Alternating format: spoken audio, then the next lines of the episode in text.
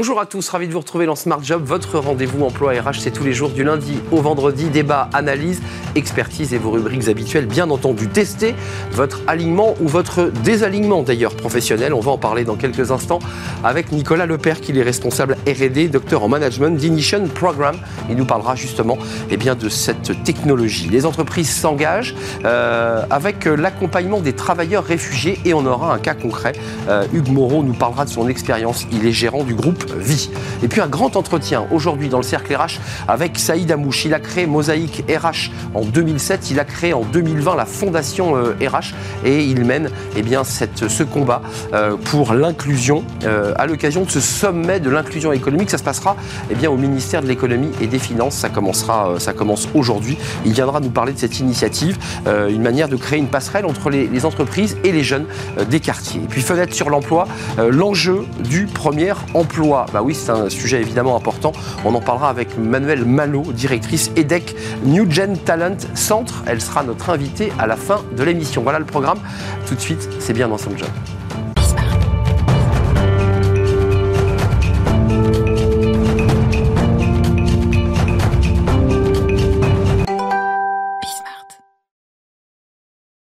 Bien dans son job. D'ailleurs, est-ce que vous êtes bien dans votre job? Parce que c'est un peu le sujet qu'on va traiter aujourd'hui avec Nicolas Lepère. Bonjour Nicolas. Vous êtes responsable R&D, docteur en management de Inition Programme. Euh, commençons par le début parce que alors vous êtes une entreprise, hein, Inition Programme, qui a été créée en 2013, 100 euh, collaborateurs sur le mode start-up. Euh, vous faites du RH, de l'accompagnement, et puis alors vous, votre mission, parce que c'est le R&D, c'est d'avoir bâti, construit ce test. Euh, assez génial, effectivement, je, suis allé voir. Euh, racontez-moi d'abord l'histoire de la création de ce test. Ça dure 15 minutes et qu'est-ce qu'il va nous permettre de savoir ce test? Très bien. Alors, l'histoire, elle est simple. C'est si on veut donner du sens au travail, à titre personnel. Mais si euh, on veut, comme manager et RH, avoir des salariés qui aient du sens et donc qui soient engagés, il faut qu'on soit en mesure de le mesurer, de l'identifier. Et euh, la réflexion était de s'appuyer sur un modèle théorique très solide, le modèle de Schwartz, qui a été utilisé depuis 30 ans, pour l'adapter à une situation professionnelle en identifiant 36 motivations profondes que chacun d'entre nous pouvons avoir dans notre vie euh, professionnelle ou dans notre vie personnelle, et avec une adaptation spécifique pour l'activité professionnelle. Donc ça, c'est le point de départ. Qu'est-ce qui fait qu'on a envie d'aller travailler? Qu'est-ce qui fait qu'on se lève le lundi matin pour aller travailler? Qu'est-ce qui fait qu'on a du sens pour, dans notre activité professionnelle, euh, sachant qu'on va passer 80% du temps de sa vie à travailler. Point de départ. Euh, point de départ, l'idée c'est qu'à travers ce test de, 15 minutes environ, vous, allez, vous avez inclus euh, cette méthodologie de, de Schwartz ça permet de situer l'alignement ou le désalignement, parce qu'on va voir les résultats. Vous l'avez évidemment testé grandeur nature, vous en avez tiré des datas. Absolument. Euh, c'est pas si simple. Alors, il y a, euh, au-dessus de 80, on est aligné, on est d'accord par rapport au test. À peu près, tout à fait. C'est ça. Oui, oui, tout à fait. En dessous, en, dessous, en dessous de 75 de mémoire, c'est on, commence à pas être très très bien. Puis en dessous de 50, là, c'est la catastrophe.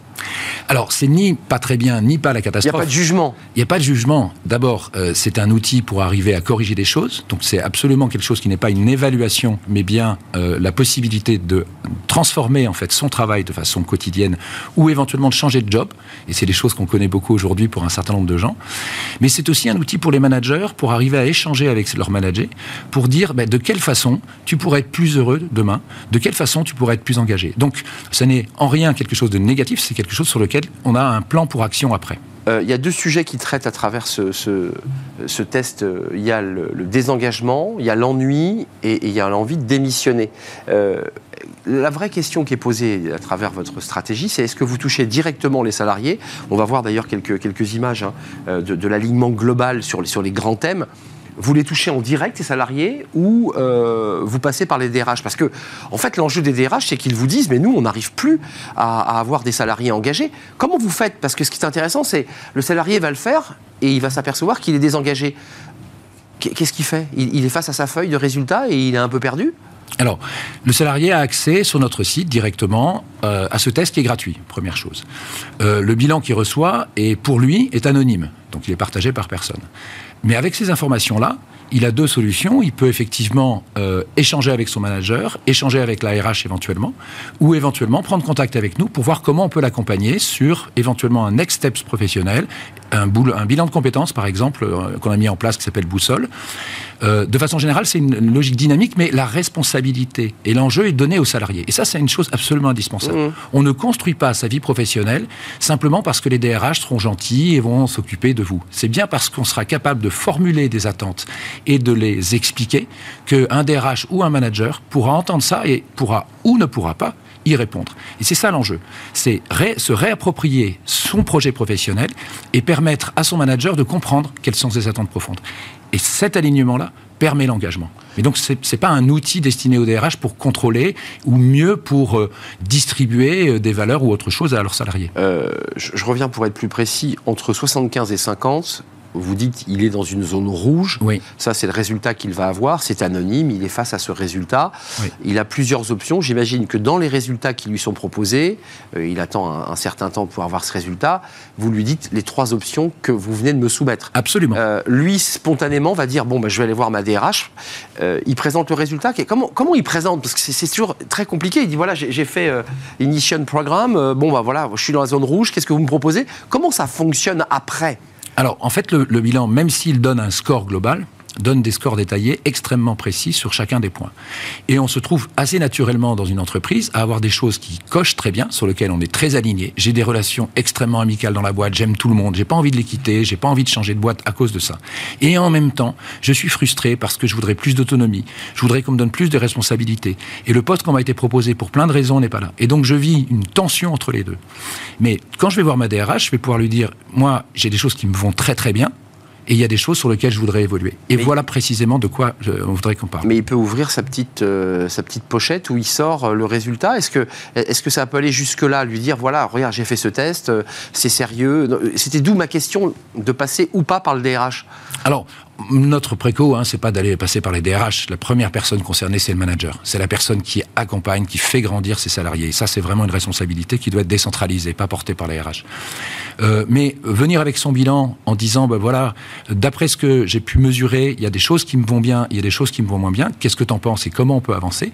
C'est cette relation de transparence que d'ailleurs les managers attendent.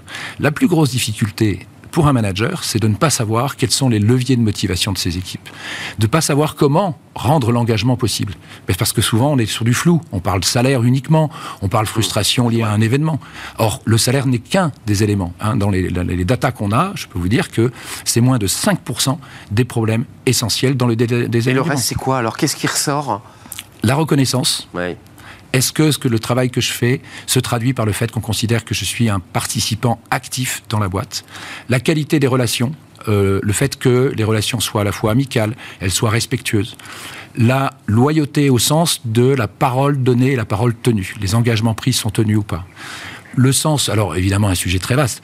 Dans quelle mesure mon activité contribue à la préservation de la planète. Ça, ça devient quelque chose qui émerge de façon très importante. C'est pas une grande surprise, on pourrait l'imaginer. Et on va en reparler euh, à la Mais il y a une vraie frustration de beaucoup de gens qui disent, non, finalement, dans mon quotidien, moi, je suis inactif. Dans quelle mesure ma boîte pourrait me permettre de l'être Oui, pour le dire un peu abruptement, moi, je ne cherche pas à grand-chose. Je suis, Exactement. Je ne suis pas assez impliqué dans la vie de l'entreprise et mon entreprise me renvoie pas assez de messages dans lesquels je puisse m'impliquer. Absolument. C'est ça l'enjeu. C'est exactement ça. Euh, donc ça veut dire qu'il y a encore beaucoup, beaucoup de chemin à faire. Ça, c'est les éléments clés et on met de côté le salaire, qui est évidemment un élément important mais vous dites c'est plus le salaire qui compte. C'est plus le sens et l'intérêt que je porte à mon, à mon, métier. Absolument. Merci Nicolas Lepère d'être venu nous rendre visite, c'est un vrai plaisir. Responsable R&D, c'est vous qui avez, comme on dit, pondu, hein, fabriqué euh, ce, test. 15 minutes, c'est pas long. Euh, faites-le et ça vous donnera l'occasion de savoir où vous vous situez dans votre euh, alignement ou désalignement. Docteur en management et chez Inition Programme, merci de nous avoir rendu visite. Merci beaucoup. Les entreprises s'engagent chez notre rubrique, comme chaque semaine, à la rencontre eh bien d'une entreprise qui s'engage pour l'emploi et aujourd'hui en direction des, réfugiés. C'est un sujet qui est au cœur de, de l'actualité. On accueille tout de suite mon invité.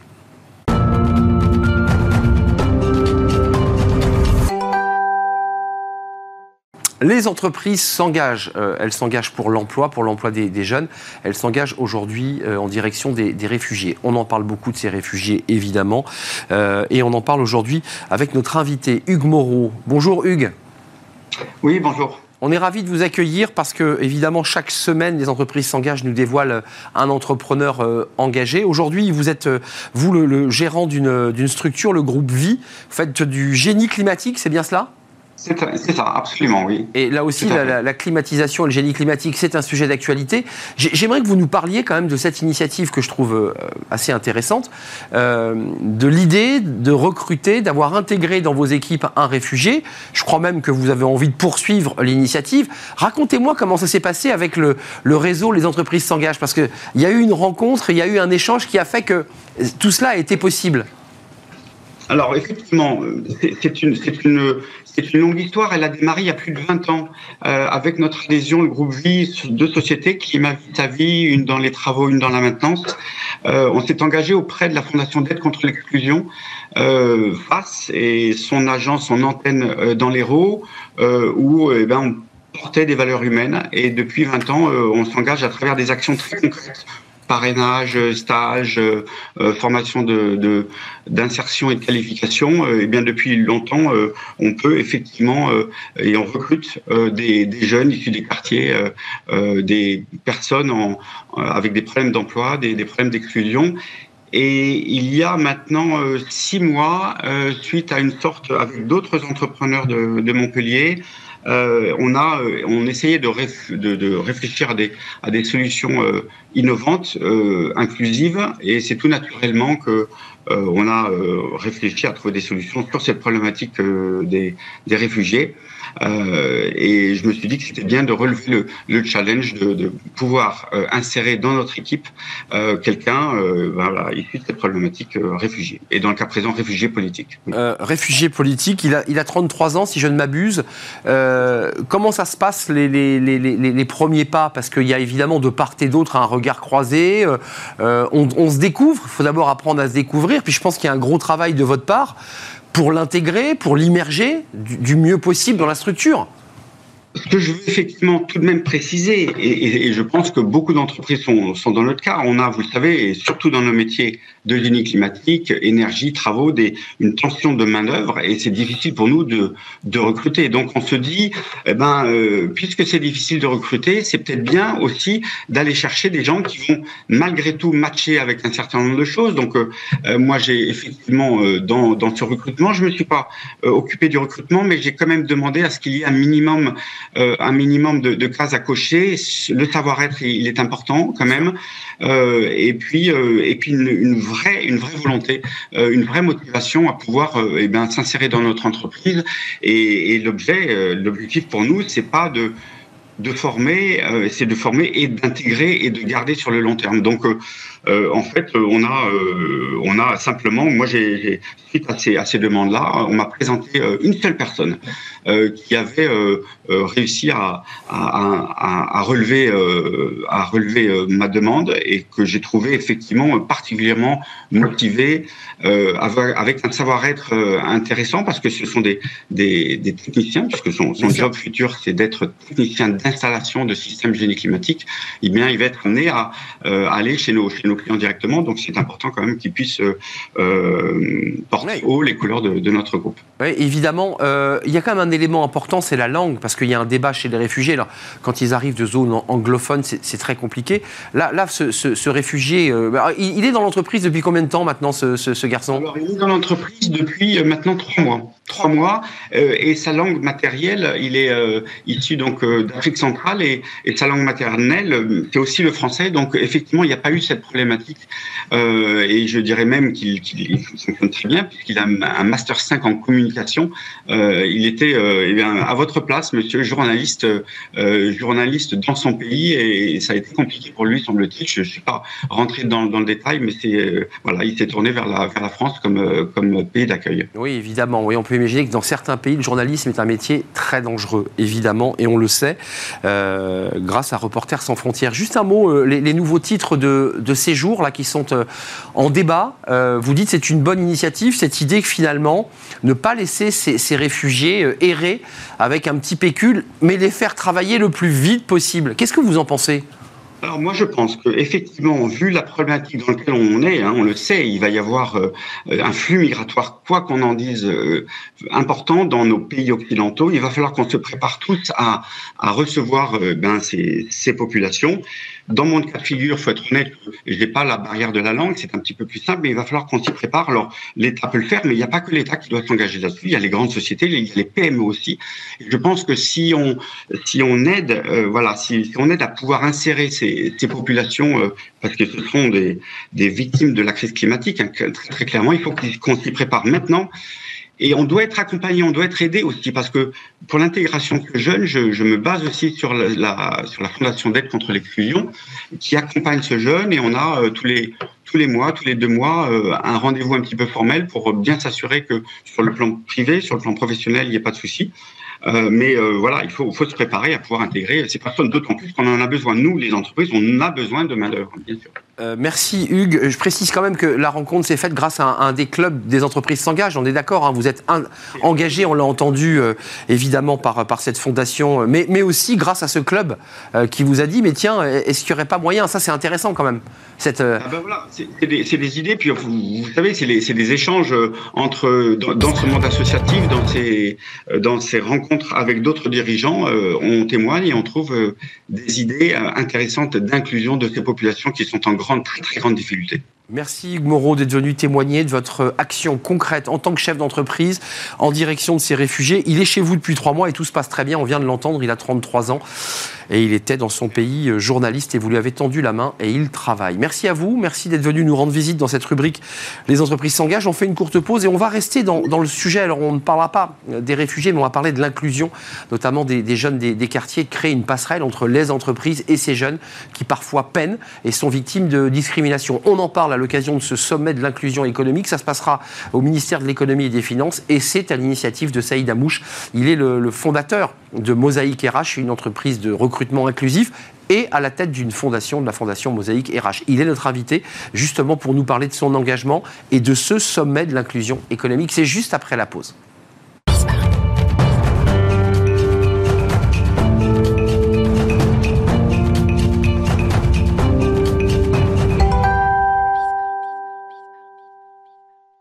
Le cercle RH et un grand entretien avec Saïd Amouche. Il est le fondateur de cette entreprise dont on a souvent parlé sur le, plateau, la fondation euh, Mosaïque RH, puis la fondation en 2020 et ce sommet de l'inclusion. Merci Saïd Amouche de prendre quelques minutes parce que l'emploi du temps est un peu serré. Le sommet va commencer dans, quelques minutes, évidemment. Pas n'importe où, au ministère de l'économie et des finances. Euh, le bâtiment vous est euh, donné pour pouvoir... Alors, comment on pourrait le définir? Parce que c'est la troisième édition de ce sommet. Alors, il y a une édition avec le Covid qui est un peu plus compliquée, deuxième édition. Euh, comment on le définit? C'est la passerelle entre l'entreprise et, les jeunes euh, des quartiers, et pas seulement d'ailleurs? Ce serait ça l'esprit? Oui, en fait, euh, l'idée c'est de dire que pour pouvoir réussir le recrutement inclusif, pour pouvoir faire en sorte que notre société elle s'irrigue de tous les talents, il faut à la fois penser emploi, mais aussi penser entrepreneuriat. Et ça, ça suppose en fait euh, mettre en place en fait des actions concrètes qui permettent à des entrepreneurs de réussir au regard de leur qualité professionnelle et de permettre à cette jeunesse de pouvoir se connecter avec le monde économique pour pouvoir euh, bénéficier en fait de toutes ces opportunités qui, qui, qui s'ouvrent à elles quelques mots et on parlera ensuite de, j'allais dire, du profil de ces jeunes des quartiers, mais je ne voudrais pas le réduire aux jeunes des quartiers. Absolument. Il y a aussi pas mal de jeunes en zone rurale qui vivent aux abords des métropoles et qui se sentent autant perdus que les jeunes des, quartiers, qui n'ont pas le réseau, qui n'ont pas le contact, euh, qui sont souvent en, galère. Mais ce sommet de l'inclusion, c'est quand même un événement immense parce que vous réunissez des centaines d'entreprises, de très grosses entreprises, des écoles, un écosystème incroyable et j'ai le sentiment que ça prend, que les entreprises s'engagent vraiment. Écoutez, honnêtement, nous on est un peu bluffés là. C'est-à-dire que tout, ce, qu'on a fait depuis un certain nombre d'années aujourd'hui se cristallise et on, est en train de se rendre compte qu'on est sur un point de bascule. D'ailleurs, il y a une ONG internationale qui s'appelle Ashoka et qui dit qu'à partir du moment où on est capable de toucher 10% en fait d'un seuil, eh bien on y arrive. Et on n'est pas très loin, on est à 7% aujourd'hui des populations. Quand on cumule tous les collaborateurs qui vont être sensibilisés grâce au sommet de l'inclusion économique, on est à 7% en fait de la population active c'est une bonne nouvelle. Ça veut dire qu'on commence à faire masse. Ce sujet commence à prendre sérieusement. Alors, une journée avec euh, entièrement consacrée à ce, sujet à travers des keynotes, des tables rondes, des débats, des personnalités. J'ai vu que Joe Star passait à 17h30, qui lui aussi devient euh, à sa manière entrepreneur, euh, des chefs d'entreprise qui vont partager aussi leurs expériences. c'est parler du sujet sans, sans tabou et dire à ces jeunes rien n'est impossible. Est-ce qu'il y a un, il y, a de ça dans votre message. Euh, par rapport à votre histoire aussi d'entrepreneur, vous créez votre entreprise en 2007, vous venez des quartiers. Euh, Trapp, j'ai une bêtise Bondy. Bondy. c'est Kylian Mbappé, ça Non Voilà, c'est ça. C'est ça.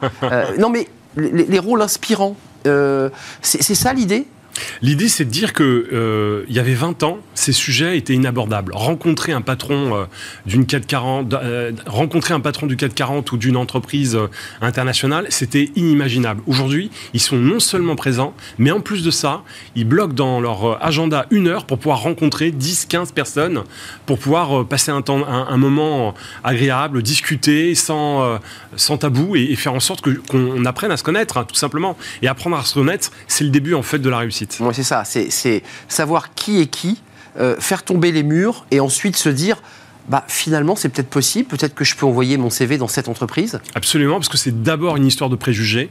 Est-ce qu'on est capable de passer d'un préjugé négatif à un préjugé positif sur des populations qui ont envie de réussir par rapport à des patrons qui ont envie de s'engager Et quand on arrive à organiser en fait ces rencontres insolites, on peut à un moment donné accélérer le mouvement, parce qu'aujourd'hui l'enjeu, c'est plus de faire des opérations euh, euh, ponctuelles, c'est de changer le système.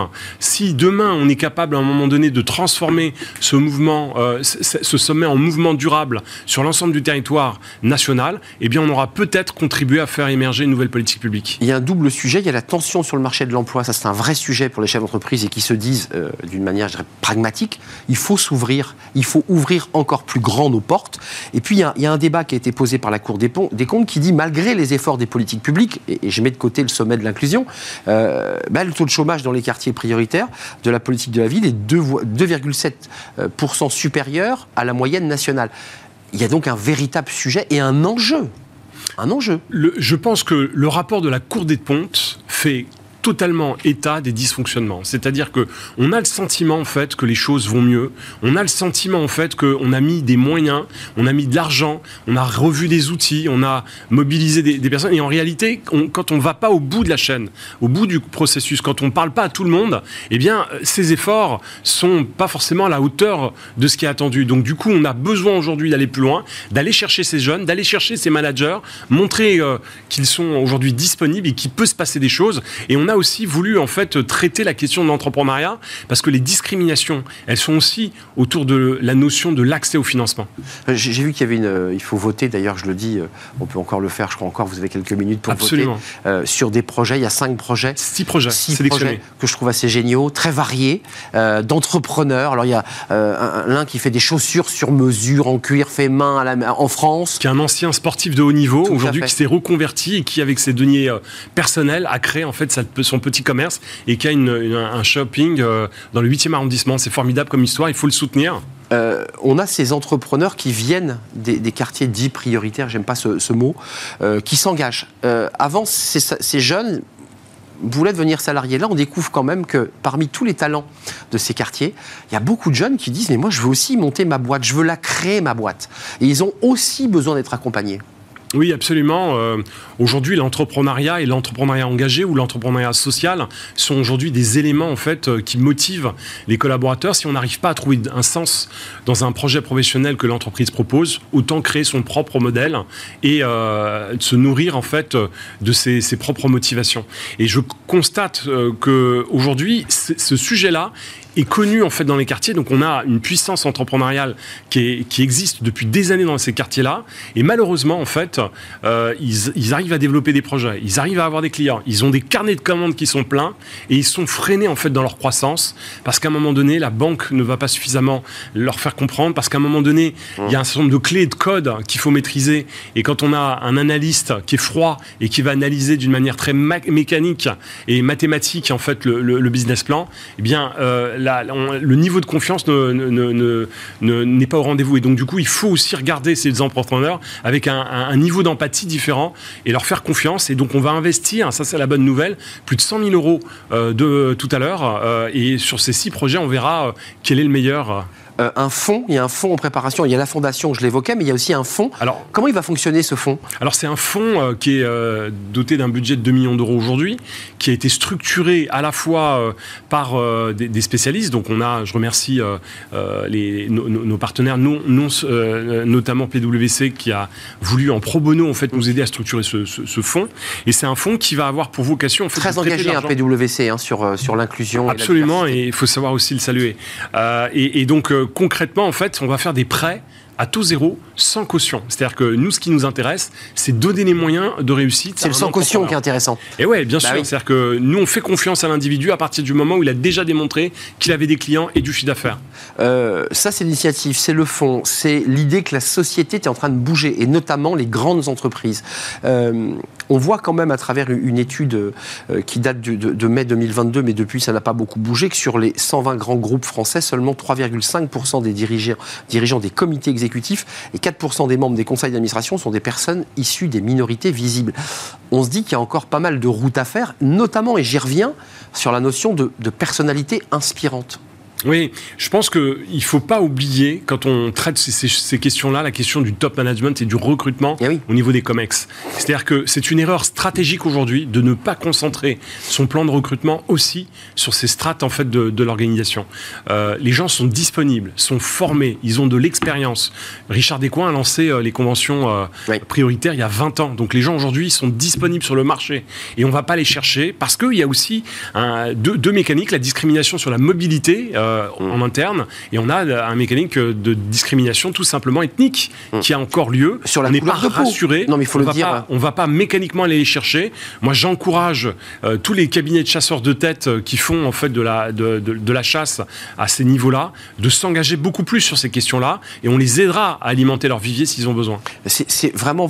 Je, reviens à, l'idée de, de, la personne qui, qui, qui, vous inspire. Vous, quand vous l'avez créée, cette entreprise, en, en 2007, euh, vous aussi, vous lanciez la pièce en l'air. Hein. C'était pas si simple pour vous dans votre histoire personnelle. Parler de recrutement inclusif euh, alors qu'on n'avait pas de réseau et pas d'argent, c'était pas gagné. Et là, aujourd'hui? Et aujourd'hui, il y a une forme de, reconnaissance, euh, mais cette reconnaissance, elle n'est qu'utile qu'à partir du moment où on est vraiment capable, avec tout ça, de transformer le système, avec d'autres associations, avec d'autres euh, écoles, avec euh, d'autres entreprises. le but du jeu, c'est aujourd'hui, c'est de passer à 10% en fait, de la population active, touchée, concernée, formée sur ces sujets-là. Tout à l'heure, on avait un, entrepreneur euh, dans la rubrique Les entreprises s'engagent, qui fait d'ailleurs écho euh, à l'action que vous mettez, à votre combat, parce que c'est aussi un combat, et qui nous disait qu'il avait recruté un, réfugié de 33 ans, euh, et qui souhaitait d'ailleurs recruter des, réfugiés. Et il nous a dit deux choses. Il a dit j'ai pas géré le recrutement, mais par contre, j'ai voulu mettre des critères, et notamment le critère du savoir-être qui est un vrai sujet que vous disent les RH, qui vous disent c'est compliqué, il y a le problème du savoir-être, Qu'est-ce que vous leur dites à ces DRH qui viennent régulièrement sur notre plateau? C'est-à-dire le fait qu'on puisse rentrer en communication même si on n'a pas tout à fait le même savoir-être. Je pense que à, l'époque, on se dit on a une pénurie de main-d'œuvre. Vous savez qu'on est passé de, 4 entreprises sur 10 à 6 sur 10 aujourd'hui qui expriment euh, des difficultés de recrutement. Donc c'est énorme, c'est colossal. Si on garde les mêmes outils qu'hier, euh, on va à la catastrophe. Euh, je pense que euh, lutter contre les métiers en tension, c'est possible, à condition qu'on change de lunettes, qu'on change de pratique, qu'on arrête de regarder trop le, CV, qu'on arrête d'être à la quête des grandes écoles. C'est terminé, c'est une autre époque. Aujourd'hui, il faut regarder en fait ce qui anime les gens, leur potentiel. Il y a une masse aujourd'hui en fait de population qui vivent dans ces territoires défavorisés et qui ont envie de travailler ou en tout cas réussir leur vie par le travail. Et donc du coup, si on est capable de pouvoir détecter leur talent en regardant davantage les aptitudes comportementales ou euh, en, étant un peu plus dans l'écoute. Et, on est capable de construire des projets professionnels qui vont permettre à l'entreprise de créer de la richesse in fine. Il y a un enjeu pour lutter contre la, pénurie d'emplois, parce qu'il y a un vrai sujet, 350 000 emplois non pourvus, euh, avec des entrepreneurs qui vous disent, ou des chefs d'entreprise qui vous disent, j'arrive plus à recruter. Et puis, il y a aussi un enjeu, je dirais, social et sociétal euh, pour permettre à des, à des bassins de vie de pouvoir vivre de son travail. C'est un peu un débat lancé d'ailleurs par euh, Gabriel Attal euh, qui, fait du bruit, mais c'est cette question-là qui est posée. Vivre de son travail Absolument, je pense que c'est euh, la base de la dignité humaine hein, euh, et je pense qu'aujourd'hui on est quand même dans une société où on a une multitude de, de, de, personnes dans ces territoires pauvres qui ont juste envie d'être reconnus sur, par, par leur capacité professionnelle. Et ça c'est pas compliqué à mettre en place, c'est pour ça qu'on a créé cette plateforme qui s'appelle Mosaïque Talent et grâce à cette mobilisation autour du sommet, c'est plus de 8000 postes qui sont postés. Donc maintenant, et donc je salue Joe Star qui nous aide aussi à promouvoir cette plateforme, c'est d'aller chercher en fait toute cette jeunesse qui se dit euh, c'est terminé, j'ai essayé, ça n'a pas, marché. Ça a changé, on change d'époque aujourd'hui, c'est possible. Il faut tenter sa chance et je pense que les, les, entreprises sont prêtes à fonctionner différemment sur ces questions-là. Euh, la, suite, euh, la suite, parce qu'au lendemain de ce sommet, bah, le rideau va être retiré, le ministre va reprendre son ministère et, vous, chacun va reprendre sa vie. vous l'avez dit tout à l'heure, ce n'est pas une journée par an, c'est un engagement dans la durée comment vous, gardez ce lien avec ces entreprises? Parce qu'il y a le greenwashing, mais il y a aussi l'inclusion washing. On se dit, j'ai participé au sommet de l'inclusion, j'ai fait le boulot. C'est pas suffisant. Alors, on a plusieurs leviers. D'abord, le premier levier, c'est que l'avantage d'avoir une fondation, c'est que effectivement, on va pouvoir poursuivre, hein, grâce aux, dons collectés euh, et euh, à cette capacité à, engager des, mécènes, on va pouvoir en fait organiser euh, des temps de rencontre avec ces entreprises. On leur propose de publier gratuitement leurs offres d'emploi, d'accéder gratuitement à un vivier sur Mosaïque Talent. On va avoir des consultants qui vont être à leur disposition pour pouvoir progresser et construire des plans d'action. Créer les liens. Mais en parallèle, on va travailler avec les pouvoirs publics. On au cœur de la réforme France Travail. Euh, donc euh, tous ces matériaux que nous sommes en train de collecter, c'est pour pouvoir ensuite les analyser et les transmettre euh, aux décideurs publics demain pour enrichir en fait la pensée et faire en sorte que on ait demain des, des actions, des dispositifs publics qui marchent. D'ailleurs, d'un mot France Travail, alors qui n'est pas encore tout à fait sorti de terre, mais qui est en train de, naître. Euh, l'idée, c'est quoi? C'est qu'elle soit encore plus en prise avec les besoins et les demandes de, ces jeunes des, quartiers.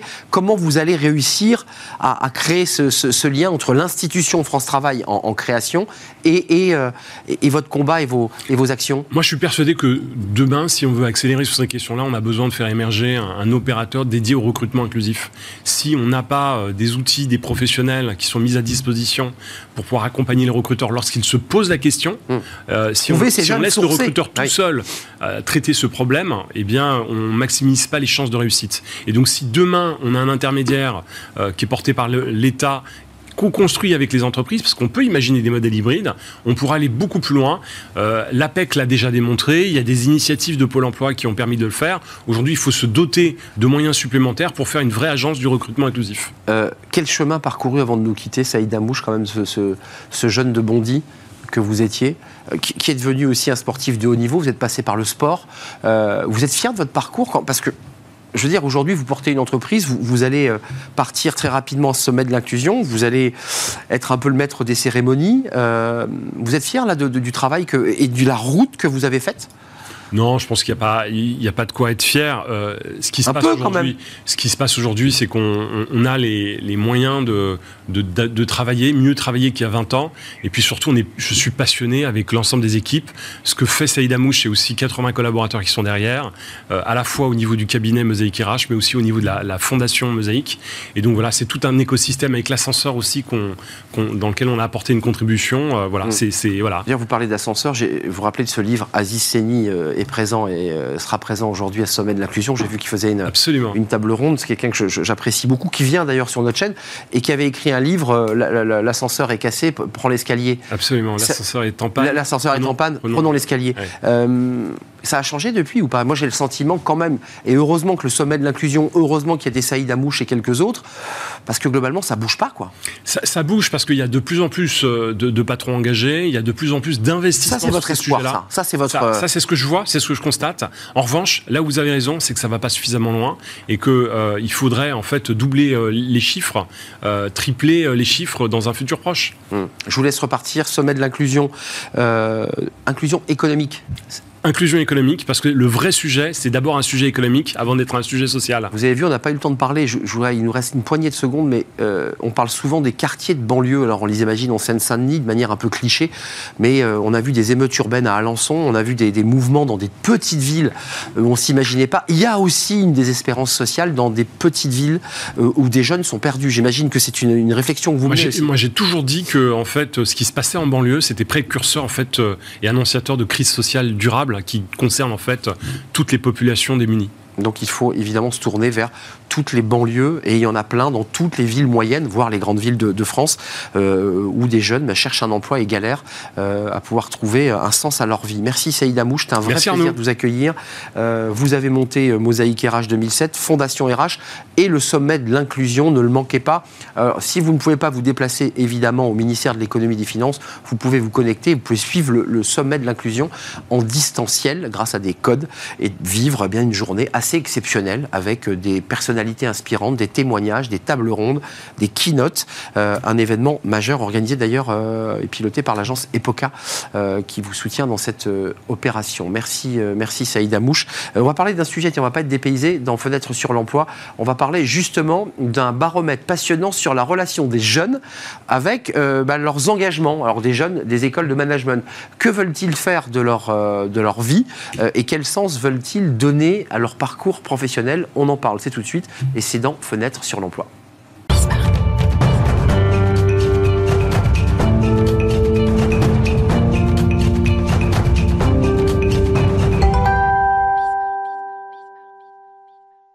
On termine par fenêtre sur l'emploi. On va parler de ces, jeunes. On en a parlé euh, finalement tout au long de notre émission, de cette euh, jeunesse euh, qui a des convictions et, et dire qui les exprime fortement. Et on en parle avec Manuel Malo. Bonjour Manuel.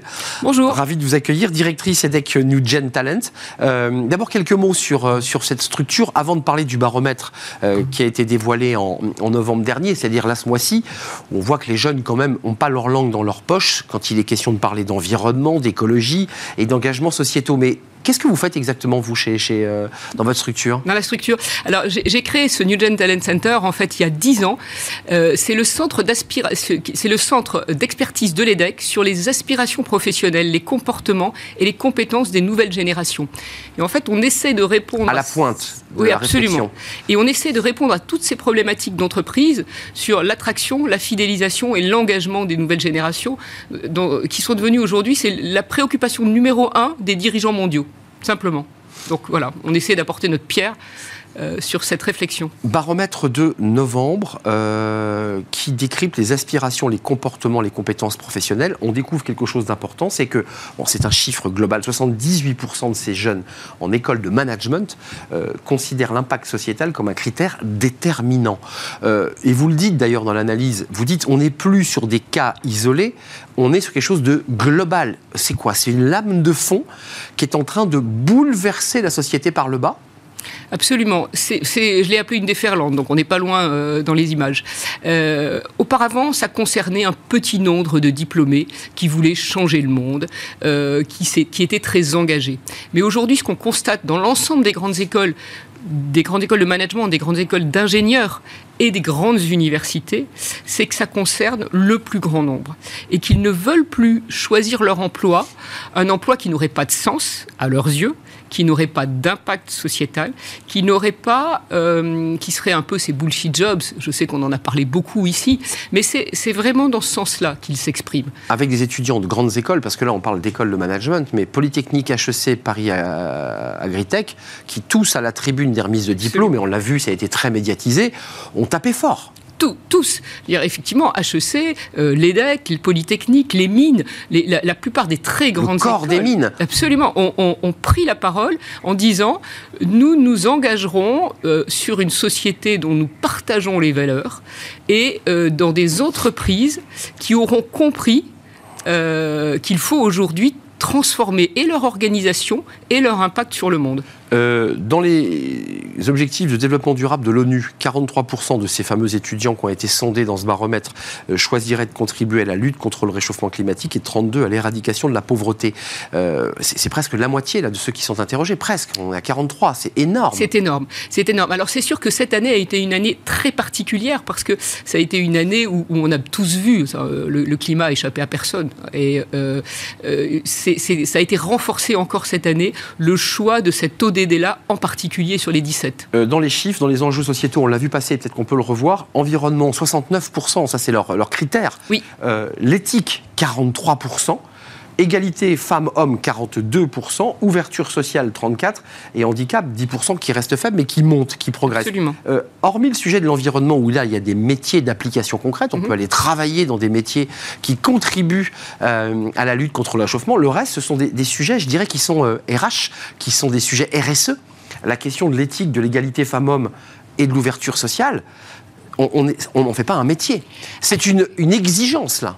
Alors c'est une exigence, c'est-à-dire qu'ils vont être très vigilants quand ils vont choisir leur entreprise, mais aussi un petit peu leur poste à, ces, à, toutes ces tous ces indicateurs-là, notamment effectivement l'égalité homme-femme, la diversité et l'inclusion en fait qui sont, qui sont représentés par ces mots-là.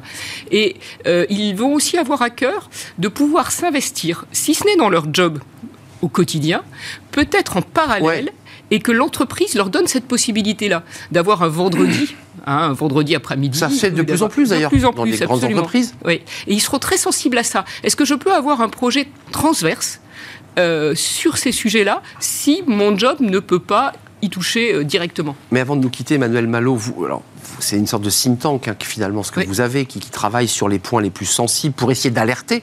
Quand vous apportez ce dossier et ce baromètre euh, aux décideurs, parce que les décideurs le reçoivent, enfin, je, veux dire, euh, ils, se grattent la tête? Alors, ils se grattent la tête. Ils sont très intéressés, très attentifs. Eh c'est leur préoccupation, c'est attirer, fidéliser cette nouvelle génération et l'engager. Ils sont très attentifs. En dehors de faire des études, le, reste de mon activité, c'est d'intervenir devant des COMEX et des CODIR pour euh, expliquer. Et porter cette parole-là. Exactement, porter cette parole et expliquer ce qu'il y a derrière, expliquer qu'il ne suffit pas d'être green, Hein il suffit pas de, se dire je suis maintenant une entreprise vertueuse, j'ai une raison d'être, euh, j'ai la loi Pacte qui m'a permis, terminé, et donc ils vont venir vers moi. Non, parce qu'en fait c'est non seulement l'entreprise qui doit être vertueuse, mais aussi le contenu de leur job qui doit avoir un impact. Hum. Et là, pour les DRH comme pour les dirigeants, c'est plus difficile, mais ils sont très attentifs très attentif à ça. Euh, compte tenu que les écoles dont on a parlé, ainsi que ceux que vous avez sondés, sont ceux qui, dans 10 ans, peut-être moins, euh, seront à des postes ministériels, à des postes de décision importants dans les entreprises du CAC et dirigeront le pays un jour. Complètement. Et ça, c'est rassurant. Et ça, c'est rassurant. Donc, ils sont en train de, faire la révolution, la révolution. Euh, à travers ben, leur, leur, parcours universitaire et scolaire. Merci, merci de nous avoir rendu visite. Baromètre à découvrir hein, sur, sur, le, les decks New Gen Talent. C'était un vrai plaisir de vous accueillir. Vous êtes venu, je crois, au début de l'émission euh, euh, Bismart. Absolument, Smart les aspirations. Merci Manuel Malo, vous êtes la, directrice de ce think tank passionnant. Allez donc jeter un œil, évidemment. Euh, c'est la fin de notre émission. on se retrouve demain, bien entendu. Merci à toute l'équipe, merci à vous. merci à Romain Luc pour la, réalisation. Merci à Alexis pour le, le, son. Merci à Nicolas Juchat, évidemment. Merci à Lily pour l'accueil invité. Merci à vous pour vos messages. Et je vous dis à très très bientôt, c'est-à-dire à demain. Bye bye.